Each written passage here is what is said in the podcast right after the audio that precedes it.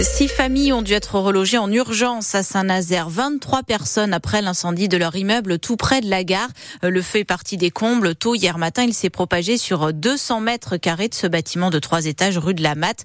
Un bâtiment en bon état. Il a été réhabilité il y a à peine deux ans, rappelle le président de la Silène, le bailleur social à qui il appartient, Xavier Perrin, qui a une piste sérieuse pour expliquer cet incendie. Nous avons malheureusement une suspicion de squat qui pourrait être à l'origine du sinistre. On est vraiment dans des combles, dans des greniers euh, ces greniers sont normalement euh, fermés. À l'intérieur, ils sont divisés. Chaque locataire euh, est locataire d'une de ces parties du grenier.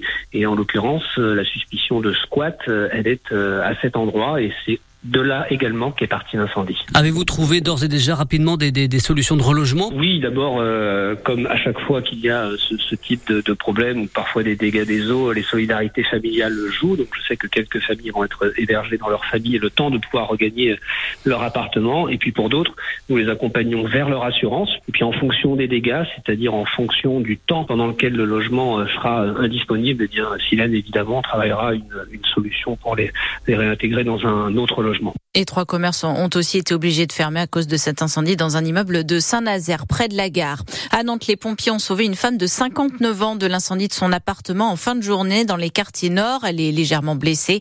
Euh, le feu a pris au quatrième étage d'un immeuble qui en compte 13. L'appartement a été enfumé quand les pompiers sont arrivés. Une dame de 70 ans, elle était renversée et tuée par un camion à Bretignolles-sur-Mer.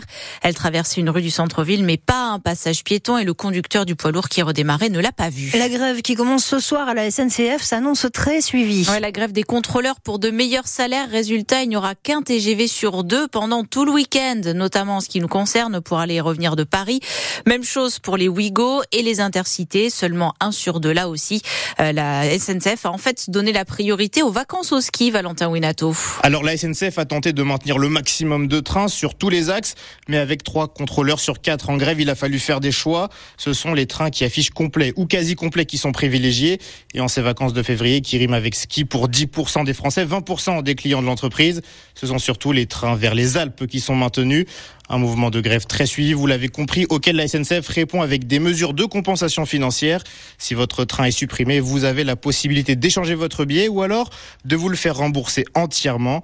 Dans tous les cas, vous aurez le droit à 50% de réduction sur votre prochain billet de train. Et on en parle ensemble ce matin. Est-ce que vous comprenez qu'il y ait comme là des grèves à la SNCF pendant les vacances? La députée vendéenne Véronique Bess propose d'ailleurs d'interdire les grèves dans tous les transports en commun pendant les vacances et les jours fériés. On en discute ensemble à 8h moins 10. Pour ça, vous nous appelez au 02 40 73 6000. Les chauffeurs de taxi qui ont, eux, bloqué l'aéroport de Nantes toute la journée d'hier ont décidé de suspendre leur mouvement. Ils ont obtenu de la préfecture des contrôles renforcés jour et nuit des VTC qui leur font concurrence. 6h03, vous êtes sur France Bleu Loire-Océan. Les maires ruraux de Loire-Atlantique sont vigilants par rapport aux fermetures de classes. En particulier dans les petites communes. 21 sont concernées dans les prévisions de l'inspection d'académie qui se réunit aujourd'hui sur la carte scolaire.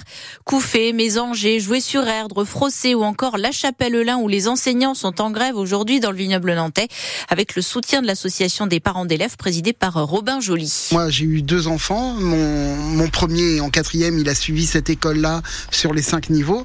Ça fait dix ans que je suis engagé dans les parents d'élèves. On a vraiment une commune qui est bienveillante à tout point de vue, que ce soit les services municipaux, la mairie, l'école, avec l'équipe pédagogique. On est vraiment en osmose, on travaille tous ensemble, c'est vraiment cohérent. Et là, pour des logiques comptables, on nous dit bah non, on va détruire ça. Alors s'il y a effectivement une vingtaine d'élèves en moins, bah ça veut dire une classe. Donc oui, on enlève une classe. Si c'est 5 ou 6 élèves et que ça permet d'avoir un effectif entre 20 et 24, bah là on se mobilise effectivement. On pourrait nous laisser tranquille une, une année de plus pour voir quoi et faire ça euh, moins dans la précipitation.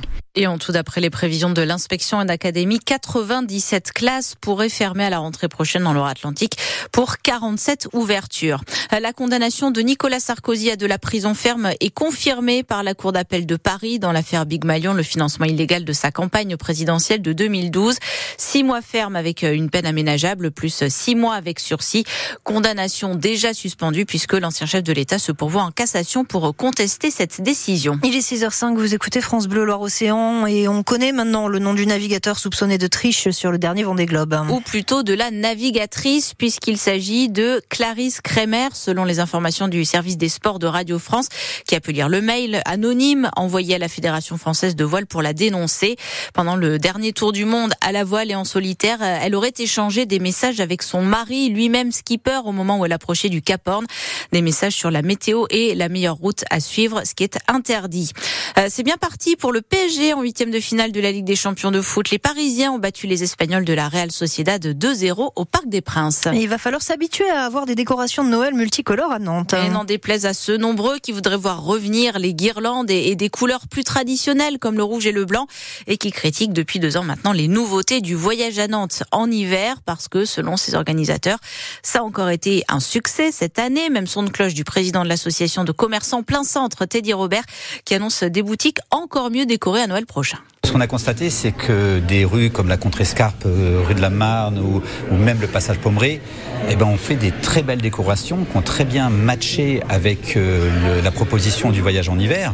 Donc euh, c'est à nous d'en faire plus. On travaille déjà pour acheter de façon collective des guirlandes traditionnelles.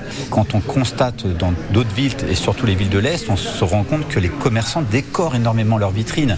Et à Nantes, on avait pris une habitude de ne pas le faire. Donc c'est vraiment une remise en question sur des habitudes qu'on n'avait pas prises. Avant, quand les décorations étaient au-dessus et traversantes, nous ne décorerons pas plus nos vitrines. Donc effectivement, ça a mis en exergue quelque chose qu'on ne faisait pas. Et on s'est dit, allez, on y va, il faut y aller, il faut mettre le paquet. C'était beau, à nous de le faire dans toutes les rues de Nantes. Et le voyage à Nantes en hiver devrait s'étendre pour sa prochaine édition à la fin de l'année, donc avec davantage d'œuvres.